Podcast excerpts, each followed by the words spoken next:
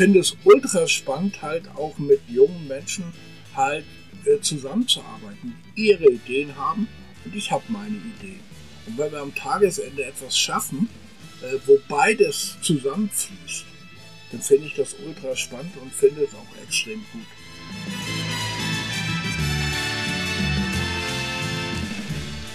Herzlich willkommen zum Podcast Digital Sense Maker. Mein Name ist Christoph Holz und wir beschäftigen uns ja hier mit dem Sinn und auch manchmal mit dem Unsinn hinter der Digitalisierung. Und heute geht es auch eben um gerade diesen Unsinn. Wir starten mit einem praktischen Experiment. Die meisten Zuhörer haben ja eine Banking-App auf ihrem Smartphone. Wenn ihr nun nachschaut, ist da noch Geld drauf? Bei den meisten jedenfalls. Warum ist das so? Wie kann das sein? Alles ist jederzeit hackbar, böse Hacker erpressen ständig Firmen. Warum funktioniert die Wirtschaft dann überhaupt? Da stimmt doch was nicht. Ständig lesen wir von Cyberwar-Hackern, Viren, die alles zerstören, blockieren, verhindern und das jederzeit und überall. Ja, und okay, manchmal gibt es einen Virenalarm auf meinem PC, damit ich auch das Abo für den Virenschutz brav verlängere. Aber es herrscht Unsicherheit was ist da eigentlich wirklich los? Ja, ähm, wäre statt Unsicherheit Vertrauen nicht die bessere Alternative? Mein heutiger Gast ist der Olaf Klaassen. Er ist Berater für Informations- und Cybersicherheit. Olaf, herzlich willkommen.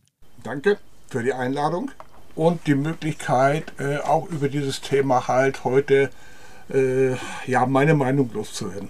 Ja, ähm, Warum braucht es eigentlich mehr Vertrauen? Äh, ich würde leider es der Satz oder der Absatz nicht von mir, sondern von der Frau Gerlach aus Bayern. Ein gut funktionierender Staat, ob Infrastruktur oder auch Verwaltung, ist eine berechtigte Grunderwartung der Menschen. Bröckelt diese Leistungsfähigkeit, geht Vertrauen verloren. Das schadet am Ende unserer Demokratie. Deshalb ist es so wichtig, dass auch der Staat sich in Zeiten des Wandels mitbewegt und neue Wege geht. Anstatt auf alten Mustern zu beharren, wir müssen uns in Deutschland vom kleinteiligen Vollständigkeitswahn lösen und im Rahmen des Datenschutzes praktikable Lösungen finden. Digitalisierung auch in vollständigen Prozessen umsetzen. Und ich glaube, erklärst du unseren äh, Zuhörern, wer die Dame äh, ist? Die Digitalisierungsministerin in Bayern. Äh, der Satz oder diese, diese Aussage, glaube ich, spiegelt halt viel wider, was sich auch momentan, glaube ich, in der Gesellschaft ein bisschen breit macht. Das Grundvertrauen in den, Sta in den Staat als solches ist so, so nicht vorhanden. Und wir müssen einfach sehen, dass wir dort als Gesellschaft uns besser irgendwo positionieren. Und positionieren oder besser positionieren können wir uns halt auch nur, wenn viel mehr Informationen vorhanden sind, was bedeutet Digitalisierung für mich als Einzelperson eigentlich auch. Welche Vorteile bietet die Digitalisierung, aber auch welche Gefahren sind damit verbunden. Also heute hören wir ja hauptsächlich, und das ist natürlich auch der Medienzyklus, If it bleeds, it leads. Also wenn es blutet, dann kommt es als äh, äh, Breaking News als erstes. Also immer wenn was Dramatisches passiert, äh, dann kommt das. Wenn es also einen digitalen Überfall gibt, äh, wenn es äh, Viren, wenn es einen Datenschutz-Hack gibt, dass Daten verloren gehen, das kommt in den Medien. Dass es zu 99,9 Prozent die Firmen richtig gut machen, der Staat ja eigentlich auch. Ja? Ähm, das hören wir überhaupt nicht. Ist das das Problem? Das ist eins, sicherlich ein Problem. Äh, schlechte Nachrichten sind halt immer viel besser zu verbreiten. Da ist auch jeder dabei. Aber wir sollten, machen es anders. Äh, ich bin der Ansicht, dass zum Beispiel in der Schule das Thema Digitalisierung viel zu kurz kommt. Das wäre der erste Ansatzpunkt, wo man halt auch gerade junge Menschen für die Digitalisierung auf der einen Seite begeistern kann, aber auch äh, junge Menschen relativ schnell vor den Gefahren, äh, gerade was Social Media angeht, äh, was irgendwo ja, es gibt halt böse Menschen auf dieser Welt, die halt gerade auf Jugendliche sehr gerne zugehen, um entsprechend äh, Daten abzugreifen, äh, sexuelle Handlungen vorzunehmen. Das müssen wir halt einfach auch in der Schule schon viel äh, öfter und viel besser äh, kundtun. Was kommt auf uns zu? Ist eine Plattform wie TikTok wirklich nur ein Spaß oder stecken halt auch Gefahren dahinter? Ja. Aber diese Informationen fehlen mir in der Schule einfach. Mein Sohn, äh, der ist zwölf, äh, der ist in einer sogenannten Tablet-Klasse. Der hat also ein äh, Windows-Tablet in diesem Fall äh, bekommen von der Schule ähm, mit elf. Und dann kam er das erste Mal nach Hause, als die diese Tablets hatten, und sagt, meine äh, Schulkollegen, die sprechen nicht mehr mit mir in der Pause. Die sitzen jetzt alle vor diesem doofen Tablet. Also es ist eigentlich der Worst Case eingetreten. Man hat sie mit den Geräten ausgestattet. Ja, mein Sohn weiß natürlich, wie man YouTube Shorts, ja, die äh, also nicht wesentlich harmloser. Ja, also wenn ich mal in YouTube Shorts reinkippe, ja, dann äh, blicke ich auch auf, denke mir, ah, äh, plötzlich Abend, ja, äh, wo ist die Zeit geblieben? Also man hat sie diesen Geräten ausgeliefert Und die Lehrer ähm, sagen dann, ach so, na, das dürfen die ja eigentlich gar nicht in der Pause verwenden. Ja, denkst du? Äh, es war gestern im, oder vorgestern im Handelsblatt ein Artikel von wegen Schulung KI in der Schule.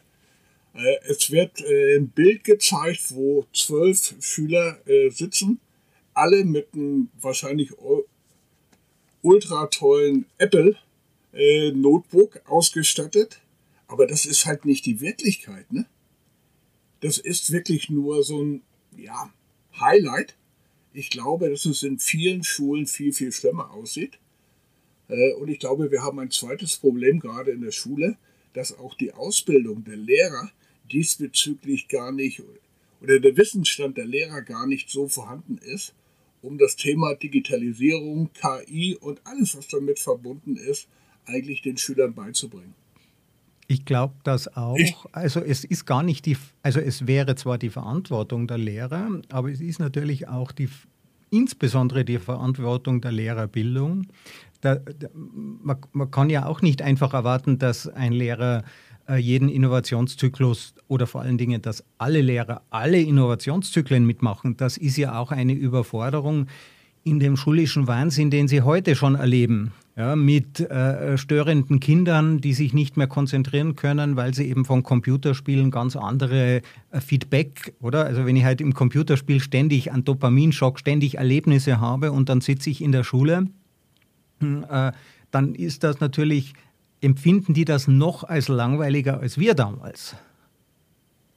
Ja, ich möchte auch nicht auf den Lehrern rumhacken, aber ich gebe dir einfach ein Beispiel. Ein guter Freund von mir ist Hausmeister in einer Schule. Äh, Corona fing an und alles sollte online veranstaltet werden. Die Lehrer gingen auf den Hausmeister, auf meinen Freund zu und sagten, kannst du mir erklären, wie ich eine Mail verschicke? Dann soll ich aber parallel halt den Kindern halt auch Digitalisierung, KI und alles, was damit verbunden ist, äh, rüberbringen. Das funktioniert halt nicht, ne? Äh, was wäre denn dann, also das ist jetzt der erste Problemkomplex, nämlich die Bildung unserer Kinder und ganz klar, unsere Kinder müssen wir schützen, unsere Kinder müssen wir auch vorbereiten. Das ist, denke ich, die wichtigste Zukunftsaufgabe überhaupt. Nur ja. wir haben jetzt äh, überforderte Bildungsdirektionen, wir haben ähm, jetzt schon Lehrer an der Grenze ihrer Leistungsfähigkeit, ähm, wir haben einen Lehrermangel. Ja. Ähm, was ist denn, wie kommen wir denn da raus? Muss das Thema Digitalisierung an Schulen wirklich von ausgebildeten Lehrern äh, gemacht werden? Können wir nicht parallel auch versuchen, halt äh, Leute zu gewinnen, die halt in diesem Thema fit sind, die halt ein bis zweimal in der Woche äh, Unterricht machen diesbezüglich? Muss es immer der Lehrer sein? Oder können wir uns nicht Fachkräfte halt auch holen, die parallel äh, zu ihrem Job, meiner Ansicht nach auch ehrenamtlich halt tätig sind, um das Thema Digitalisierung äh, voranzutreiben in der Schule? Äh, Äh, ganz davon abgesehen, warum funktioniert das in anderen Staaten? Warum funktioniert das in Deutschland nicht? In Dänemark ist das Thema Digitalisierung, äh, Cybersicherheit, Social Media Plattform Pflichtfach. Estland hat ähm, nach 89 hatte ja keine staatliche Verwaltung und die haben eben nicht gesagt, wir stellen jetzt genauso viele äh, Beamte ein wie alle anderen Staaten, sondern die haben auf der grünen Wiese, und das ist natürlich ein Vorteil, die haben ihren Staat von vornherein digitalisiert. Und dort hat man die Mitarbeiter eben frühzeitig auch an das herangeführt. Ja, also der Corona-Schock, muss man eigentlich sagen. Ähm, man kann ja dann nicht alles innerhalb von drei, vier Wochen sich aneignen. Äh, manche Staaten hatten halt einfach schon den Vorteil, dass über Jahre hinweg man in kleinen Schritten, nicht zuerst mit E-Mail, dann mit Webseiten, dann mit Lernplattformen und dergleichen beschäftigt hat. Das Gut, jetzt kann man natürlich äh, äh, ähm, äh, lamentieren, dass wir das nicht getan haben, ja, und das sind natürlich Versäumnisse. Äh, die Politiker, die das äh, zu verantworten haben, sind längst abgewählt. Was machen wir jetzt? Was machen wir jetzt? Das ist eine gute Frage. Äh, ich, mein, ich, glaube, dass, dass wir uns in Deutschland halt äh, ab und zu wirklich selber irgendwo im Weg stehen, weil wir halt vor allen Veränderungen eine grundsätzliche Angst und Ablehnung halt haben. Äh, der Staat, und ich glaube, der Staat ist an dieser Stelle wirklich die beste Institution, muss halt äh, einfach Vertrauen schaffen. Ich schaffe diese, diesen Sprung in die Digitalisierung nur, wenn ich die Bevölkerung mitnehme. Und mitnehmen kann ich die Bevölkerung halt nur, wenn ich das Vertrauen schaffe. Äh, Nochmal auf Dänemark zurückzukommen das Vertrauen in Dänemark in die Institution Staat ist viel, viel höher als in Deutschland. Ich glaube, das ist so ein bisschen der entscheidende Punkt. Wir müssen Vertrauen schaffen. Äh, Vertrauen schaffe ich halt aber nicht, so wie du es vorhin gesagt hast, wenn ich immer nur schlechte Nachrichten verbreite, sondern lass uns doch einfach auch mal über die Erfolge sprechen. Äh, Digitalisierung ist halt nicht nur Verlegung eines Glasfaserkabels, auch das klappt nicht unbedingt in Deutschland, äh, sondern dieses Thema ist so wahnsinnig groß. Aber ich muss einfach in die Öffentlichkeit gehen und das versuche ich halt so ein bisschen auch und sagen, es bietet uns aber auch als Gesellschaft wahnsinnige Vorteile. In okay. Dänemark, ich, ich lebe ja nun hier oben in Flensburg, in Dänemark wird von der öffentlichen Verwaltung fast kein Brief mehr per Post verschickt. Möchtest du als Bürger äh, weiterhin Briefe bekommen in Dänemark von der öffentlichen Verwaltung, musst du das beantragen. Und das geht nur, wenn du halt auf körperlicher äh, körperlich nicht in der Lage bist, äh, am PC zu sitzen oder am Smartphone. Oder du hast halt wirklich schwerwiegende Gründe. Alleine die Ablehnung langt nicht. Meine Mutter ist 82 ja. Und sie wehrt sich zwar mit Händen und Füßen gegen jedes neue Gerät, aber äh, dann kommt sie doch zu mir, sagt sie, Christoph, Hausverwaltung, neue E-Mail, ich muss das, da muss ich mich noch beschweren und dort und das ist zu teuer und dann funktioniert es plötzlich doch. Ja, wenn die Motivation stimmt, kann man sowas lernen. Angeblich kann man ja sogar mit 90 noch Chinesisch lernen, wenn man sich in eine Chinesin verliebt. Also das wäre alles eine Ausrede. Ja, es ist eine Ausrede und trotzdem habe ich mich ein bisschen darüber aufgeregt, dass einer der großen Handelskonzerne in Deutschland von heute auf morgen gesagt hat, es gibt kein äh, Prospekt, Prospekt, mehr in äh, Papierform. Ja, aber damit hänge ich halt auch momentan große Gesellschaftsschichten ab. Denn ich sehe, oder Beispiel, mein Vater ist diesbezüglich fit. Der hat sein Smartphone, der sitzt länger am PC als ich wahrscheinlich. Wie alt ist er? Äh, mein, äh, 93. Der war viel früher dabei, äh, sich irgendwo einen PC hinzustellen als ich oder mein Sohn. Äh, wirklich klasse. Äh, meine Mutter hat es permanent abgelehnt. Smartphone, nee, ich brauche was zum Telefonieren, Aufschluss vorbei. Und wenn wir halt dann anfangen, äh, Gesellschaften oder Gesellschaftsschichten abzuhängen, finde ich, ist es eine Entwicklung, die einfach nicht gut ist. Wir müssen diesen Prozess, glaube ich, irgendwo auch Stück für Stück gestalten. Wir müssen auch in die Öffentlichkeit gehen. Wir müssen den Leuten Hilfestellung geben. Und das sind halt so die Punkte, die mich momentan bewegen. Ich finde es aber recht spannend, denn es schließt sich ja ein wenig der Kreis zwischen Menschen, die das nicht mehr können und Menschen, die das noch nicht können, also den Kindern. Du hast ja, ja. darüber gesprochen, dass, und ich mache das gelegentlich, halte ich Vorträge in Schulen. Hm? Ich meine, cool. als, als Keynote-Speaker wird man manchmal pro bono eingeladen und wenn ich das kann, dann mache ich das gerne, wenn sich das ausgeht und diskutiere dann auch mit denen. Und ich denke, es wäre vermutlich eine Pflicht von uns Transformatoren, die wir diese Veränderung vorantreiben, uns auch um diese Gruppen eben zu kümmern, in die Schulen zu gehen, dort Vorträge zu halten, ein, zwei Stunden ehrenamtlich ähm, oder ähm, also das, wir profitieren ja von dieser Veränderung. Also wäre es auch wichtig, dass wir das weitergeben an die ganz Jungen und auch an die, die das eben nicht mehr so richtig wollen. Die freuen sich ja vielleicht auch, wenn jemand mal kommt und ihnen das zeigt. Und man muss es ihnen vielleicht dreimal zeigen. Bei meiner Mutter ist das eben der Fall, aber dann kann die das auch. Ja? Und, und wenn sie sich über die zu hohe äh, ähm, äh, äh, Betriebskostenabrechnung ärgert, ja, dann funktioniert das nämlich, ja, dann, dann funktioniert das plötzlich und sie hat heute einen Sohn, der widerwillig aber doch äh, ihr dann hier äh, eben weiterhilft. Also ist es vielleicht doch nicht nur die Aufgabe des Staates? Definitiv nein. Äh, ich denke mal, das ist eigentlich Aufgabe von jedem. Aber ich halte es auch für eine Selbstverständlichkeit, äh, in vielen Bereichen ehrenamtlich tätig zu sein. Ich mache oder ich bin zurzeit digitaler Nothelfer beim BSI und bekommen halt, bekommen halt Anrufe von äh, Personen, die äh, irgendwo ein Problem haben, sei es Erpressung äh, im digitalen Bereich, die halt Angst haben, dass sie jetzt irgendwo auf den falschen Knopf drücken, weil ihr Telefon oder ihr Smartphone oder ihr PC nicht mehr so reagieren, äh, wie er reagieren sollte. Und die haben halt eine Möglichkeit äh, geschaffen, dass äh, besorgte Bürger äh, sich dort Informationen abholen können, ob sie äh, gehackt worden sind, ob sie jetzt digitalen Fehler gemacht haben oder was sie halt jetzt in dieser Situation unternehmen können.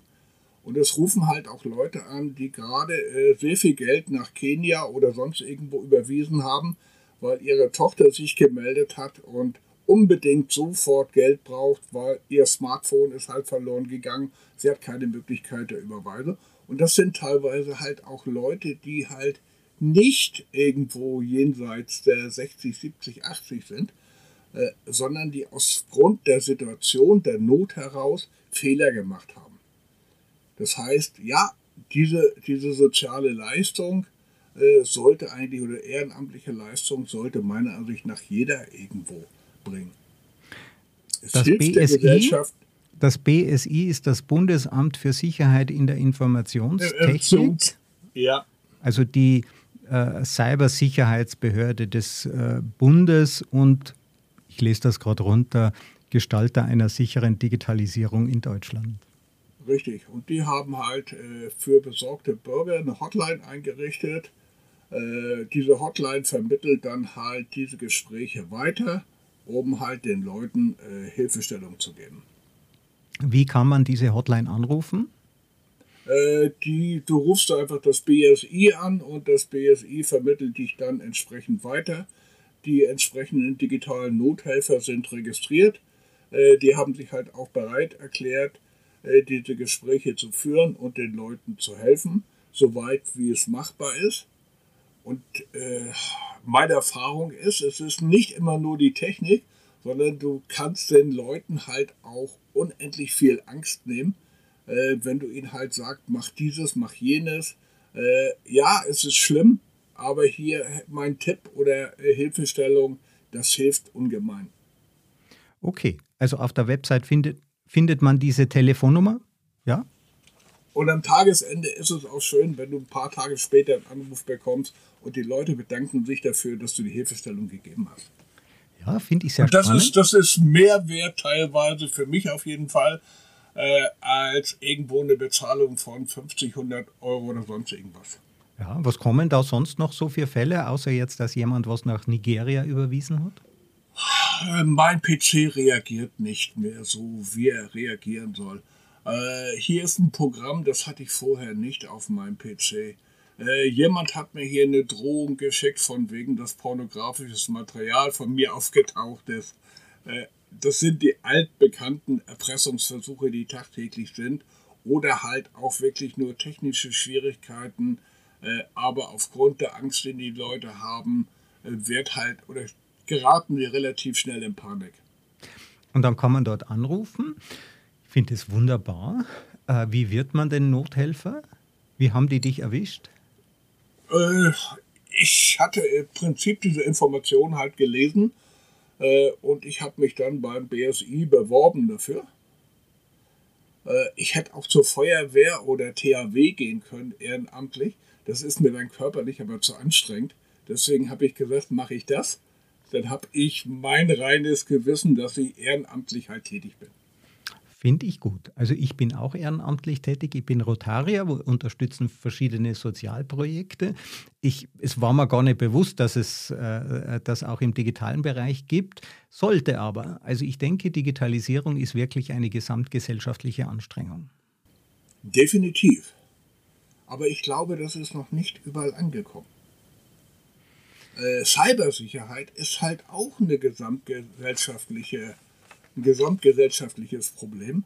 Wenn ich halt äh, plötzlich keinen Strom mehr habe, kein Wasser mehr habe, die Lebensmittelversorgung aufgrund irgendwelcher Vorkommnisse nicht funktioniert, dann wird das ganz schnell zu einem gesellschaftlichen Problem. Und ich bin mir nicht sicher, ob unsere Gesellschaft wirklich so stabil ist, dass sie halt äh, Blackout, der drei bis fünf Tage anhält, wirklich äh, so wegsteckt. Ich habe Bilder von New York noch irgendwo im Hinterkopf, wo wirklich nur, glaube ich, ein Tag die Stromversorgung zusammenfiel. Äh, Chaos pur. Ja, also gerade die Elektrizität, darauf sind wir angewiesen und wir haben uns, glaube ich, also wir haben uns ja einen Staat herangezogen, einen Vollkaskostaat, dem wir mehr, von dem wir mehr verlangen, als er überhaupt leisten kann. Ja, also wenn überall in Deutschland der Strom ausfällt oder auch nur in einem Bundesland, da gibt es dann nicht äh, einen äh, äh, hauptamtlichen Polizisten, der sich äh, pro Familie, äh, der sich dann oder pro Haus, der sich darum kümmert, sondern dann wird es wirklich darauf ankommen, dass wir auch selber zusammenarbeiten. Ja. Und ich glaube, diese Grundfeste sind ein bisschen ins Wanken geraten, gerade durch den Ukraine-Krieg, äh, dass man plötzlich doch darüber nachgedacht hat, dass der Strom halt nicht aus der Steckdose kommt, sondern dass hinter der Steckdose halt auch noch irgendwas ist. Mhm. Äh, und machen sich wirklich alle Gedanken drüber, dass halt auch das Handy irgendwo nach ein paar Stunden halt nicht mehr funktioniert, wenn wir keinen Strom haben, äh, dass die Kommunikation zusammenbricht. Das sind halt alles Themen, ich glaube, da hat, haben sich die wenigsten wirklich mit beschäftigt, bis Anfang Ukraine-Krieg wo plötzlich der Staat sagte, es könnte sein, dass wir halt die Gasversorgung nicht sicherstellen können. Ich glaube, das war so der erste Punkt, wo viele gesagt haben, hm, sollte ich vielleicht doch noch ein paar Kerzen oder Batterien oder sonst irgendwas mehr ins Haus holen. Die Politik verspricht uns halt Lösung für all unsere Probleme, damit sie gewählt wird. Ja, also die Politiker übertrumpfen sich ja gegenseitig in, ihrer, in ihren Lösungsversprechen. Und äh, die übertreiben auch manchmal ein wenig, sonst würden wir sie ja auch nicht wählen. Also auch der Bürger ähm, trägt da schon die Verantwortung, das auch zu glauben. Also er verlangt ja von seinen Politikern, dass sie übertreiben, sonst wählt er einfach eine andere Partei.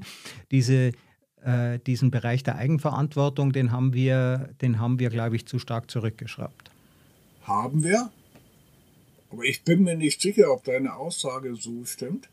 Äh, mir ist ein Politiker, der Fehler eingesteht, halt wirklich viel lieber als jemand, der permanent äh, das Blaue vom Himmel verspricht. warum lernen wir nicht einfach auch wieder mit Fehlern zu leben? Und ja, jeder ist menschlich, jeder macht halt Fehler. Äh, wenn ich anschließend äh, aus diesen Fehlern lerne, ist doch alles wunderbar. Aber ist es nicht so, also ich bin ganz bei dir, aber ist es nicht so, dass die Toleranz gegenüber Fehlern extrem gesunken ist? Also dass man sich auf alles stürzt, und jetzt sind wir wieder bei diesem Vertrauensthema, dass so ein grundlegendes Misstrauen, eben kein Vertrauen mehr existiert, dass man jeden Fehler zur Katastrophe erklärt? Ja, grundsätzlich richtig. Äh, das Wort Toleranz, glaube ich, wird bei den meisten Menschen leider heute ganz klein geschrieben.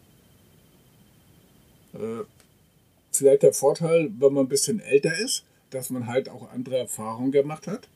Man hat sich abends beim Bier unterhalten, man hat sich abends beim Bier gestritten über irgendwelche Themen, aber am Tagesende ist man auseinandergegangen und gesagt hat, alles gut. Du hast mich nicht überzeugt, aber du bist trotzdem noch mein Freund. Äh, ich unterhalte mich auch morgen mit dir. Und ich glaube, diese Toleranz ist in vielen Bereichen einfach nicht mehr vorhanden. Äh, aber wir brauchen als Gesellschaft diese Toleranz. Und das Schlimme ist, wir bewegen uns halt ja permanent irgendwo weiter. Nein, das Schlimme ist es eigentlich nicht. Das ist gut, dass wir uns weiter bewegen. Äh, aber die Gesellschaft verändert sich. Und die Gesellschaft wird sich viel schneller verändern, als wir es bis heute irgendwo gewohnt sind. Und wir müssen uns einfach, finde ich, darauf einstellen, dass sich das verändert.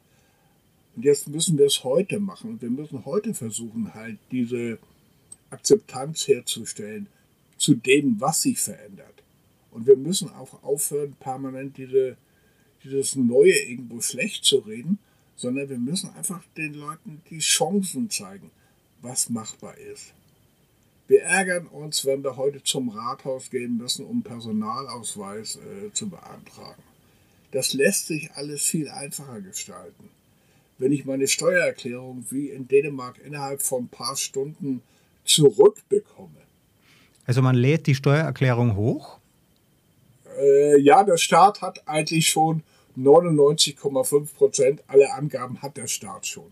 Weil beim Staat sämtliche Informationen halt zusammenlaufen, was Überweisung angeht, was Zahlung angeht. Der Staat hat alles. Du kannst im Prinzip bei der Steuererklärung in Dänemark noch ein paar Korrekturen eingeben, aber der Staat hat alles. Und dann drückst du auf den Knopf und du hast innerhalb von 30 Minuten deine Steuererklärung. Das wünsche ich mir auch. Ja, dann weißt du aber, kriege ich Geld zurück, muss ich Geld bezahlen. Äh, ich finde es schrecklich, dieses ellenlange Warten. Äh, muss ich jetzt was nachbezahlen, kriege ich irgendwas erstattet. Das finde ich halt schlimm. Äh, wenn ich aus von der Behörde in Berlin sieben DIN A4 Seiten vollgeschrieben per Post zugeschickt bekommen, weil sich ein Betrag am Monatsende um 15 Cent verändert hat. Ist das wirklich notwendig? Brauche ich sieben vollgeschriebene Seiten DIN A4? Inklusive Briefporto, inklusive Umschlag, äh, Bearbeitung in der Behörde? Warum kriege ich diese Daten nicht elektronisch übermittelt? Ja, warum eigentlich? Warum? Ja, äh, ich, ich würde mal vermuten, dass die Politiker sich das durchaus wünschen. Ich kann mir auch vorstellen, dass die meisten Bürger sich das durchaus wünschen. Warum wird es nicht gemacht? Ja. Warum? Äh, wir wollen heute eine Energiewende vorantreiben. Wenn du heute, wenn du in die Verlegenheit kommen solltest, dir irgendwo einen Windgenerator hinzustellen, hast du ungefähr 15 DIN A4-Ordner vollgeschrieben mit Papier, äh, die du per äh, VW-Bus dann halt zur Genehmigungsbehörde transportieren musst. 15 Ordner, äh, sei es äh, Genehmigung, was Licht angeht, sei es dies, sei es jenes. Äh, das geht auch in anderen Ländern elektronisch. Ja, aber wenn die Politiker das wollen, die schmücken sich ja gern mit Veränderungen. Wenn wir als Bürger das wollen, woran hakt das dann? An dem Misstrauen aller Personen. Ja. Jeder möchte sich absichern. Niemand möchte einen Fehler machen. Niemand möchte ja. schuld sein äh, an, äh, an, äh, ähm, an Problemen mit einem Berliner Flughafen am Bahnhof in Stuttgart. Jeder sichert sich 17 Mal ab. Niemand übernimmt noch Verantwortung. Und man lässt die Dinge lieber so, wie sie immer schon waren, denn dann ist man nicht schuld. Richtig, aber das trifft auf alle Bereiche zu. Es ist nicht nur der Staat, das sollen wir, müssen wir, glaube ich, auch mal klarstellen. Äh, es ist bei den Bürgern dasselbe Misstrauen vorhanden. Äh, auf der einen Seite ja, äh, Datenschutz, ja, muss sein, geht gar nicht anders. Auf der anderen Seite werden halt tausende Informationen auf Facebook geteilt, wo ich sage, das sind meine privaten Informationen. Warum wird sowas auf so einer Plattform geteilt? Würde ich definitiv nie machen. Also es gibt ja Menschen, die wundern sich, dass Informationen über sie auftauchen, die sie selber reingeschrieben haben. Ja, genau. Äh, Informationen äh, auch in Form von Videos, Bildern oder sonst irgendwas. Äh, und der eine oder andere wundert sich, dass halt im Bewerbungsgespräch irgendwelche Fragen gestellt werden, die er eigentlich so gar nicht erwartet hat. Ja, Genau, obwohl er das geschert hat mit seinen Freunden und öffentlich publiziert. Richtig. Aber bei sich darüber aufregt, bei dem nächsten Punkt, äh, warum hier diese Daten äh, freigegeben werden, äh, wir müssen halt irgendwo auch technologieoffener werden. Wir haben in Deutschland nicht die Rohstoffe, wie es die anderen Länder haben. Äh, der Rohstoff, den wir haben, ist eigentlich die Technik, die wir beherrschen, die, äh, das Wissen, äh, das Vorangehen, äh, das sind halt so die Punkte. Wir müssen einfach da, finde ich, viel, viel offener werden. Und auch ja, dieses Wort Technologieoffenheit, glaube ich, geistert halt momentan überall rum, sei es beim Verbrennermotor, sei es bei der Wärmepumpe. Aber das sind halt genau die Beispiele, wo man sieht, warum macht man nicht einfach mal was? Ja, warum, warum traut man sich nicht was? Ja. Genau. Genau. Aber der Verbrennungsmotor, es gibt vermutlich keine Maschine, die deutscher ist als der Verbrennungsmotor. Ja, da haben wir uns ja einen Stellenwert in der Welt erarbeitet, auf den sind wir stolz. Da haben wir einen Anspruch, zumindest in unserem Kopf, und da, da, da schmerzt es sehr. Ich nenne das Kränkung 4.0 der Schmerz ist schwer, äh, Abschied zu nehmen. Ja, aber wir haben uns relativ schnell von der Magnetschwebebahn verabschiedet. Äh, funktioniert heute in China und anderen Ländern wunderbar. Wir haben uns irgendwann von der Solarindustrie verabschiedet, wir haben uns da verabschiedet, aber wir, ja, das ist jetzt leider ein wenig bezeichnend, dass wir uns von den Dingen, die mittlerweile erfolgreich sind, verabschiedet haben. Ja, und ich habe ein bisschen das, die Bedenken, dass wir uns halt auch, was Digitalisierung, was KI angeht, äh, so ein bisschen verabschieden. Ja, das Know-how kommt aus Europa. Ja, also Innovation ist ja bekanntlich eine deutsche Erfindung, die als Neuigkeit aus Amerika zu uns zurückkommt. Ja, aber wir diskutieren schon wieder die Gefahren und wir diskutieren nicht die Möglichkeiten. Ja, also Regulierung ist ja die Gestaltung der Zukunft durch Wettbewerbsnachteile. Ja, und das wird von Menschen gemacht, die keine Ahnung haben, ja, die nur einfach Schlagzeilen wollen. Und davon müssen wir wegkommen. Gut, da braucht es Leute wie uns. Insofern ist das ja heute ein sehr spannendes Gespräch. Wie hast du selber den Einstieg gefunden in die Sicherheitstechnik? Ich bin vom Grundsatz her, glaube ich, äh, das ist, klingt das blöd, ein bisschen anders äh, gestrickt als viele, die heute in der Informationssicherheitsbranche unterwegs sind.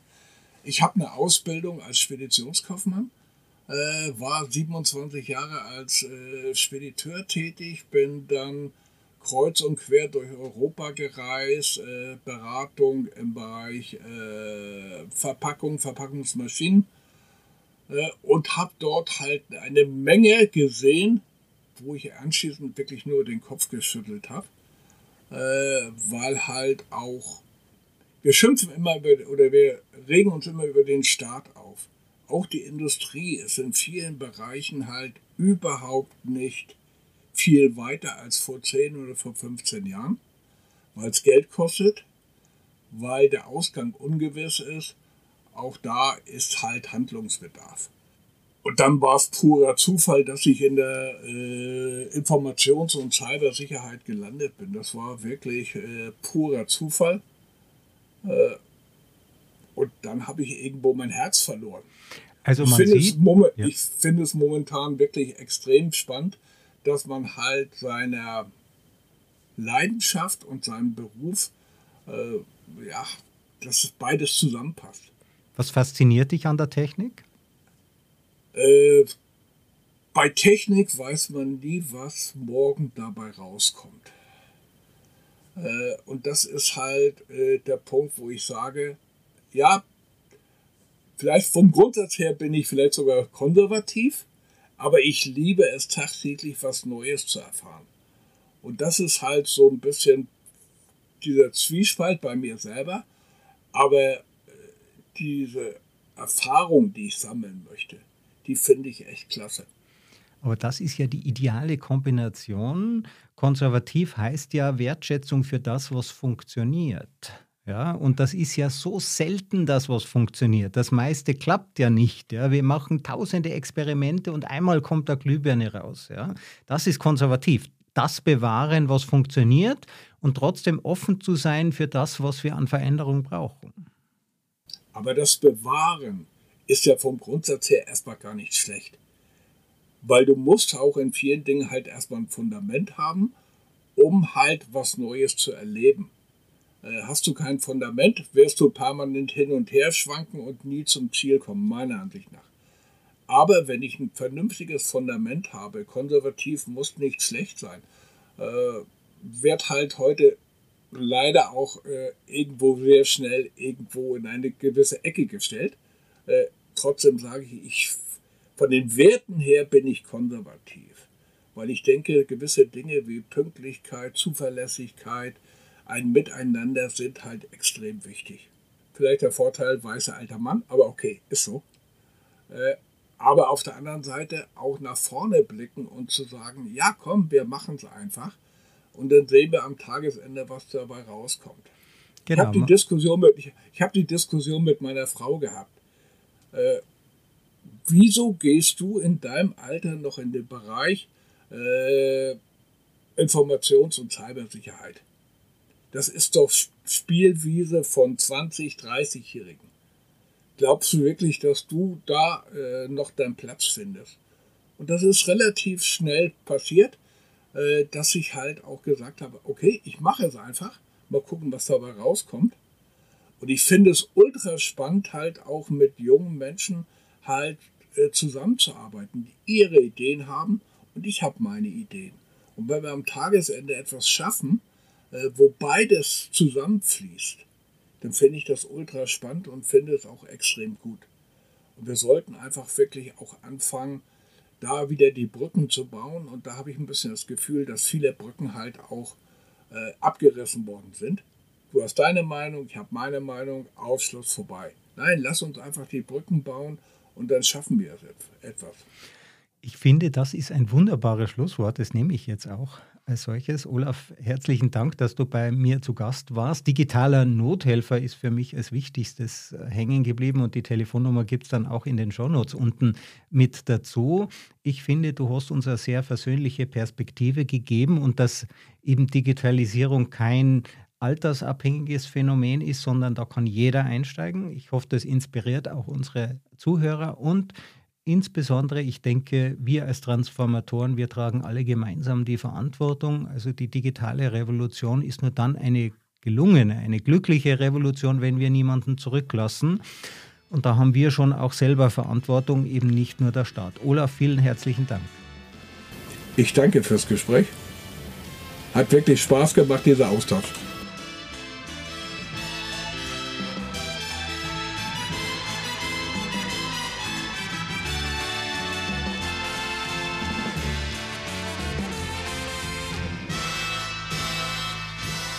Diese Folge wurde präsentiert von Auf Wellenlänge. Www.aufwellenlänge.de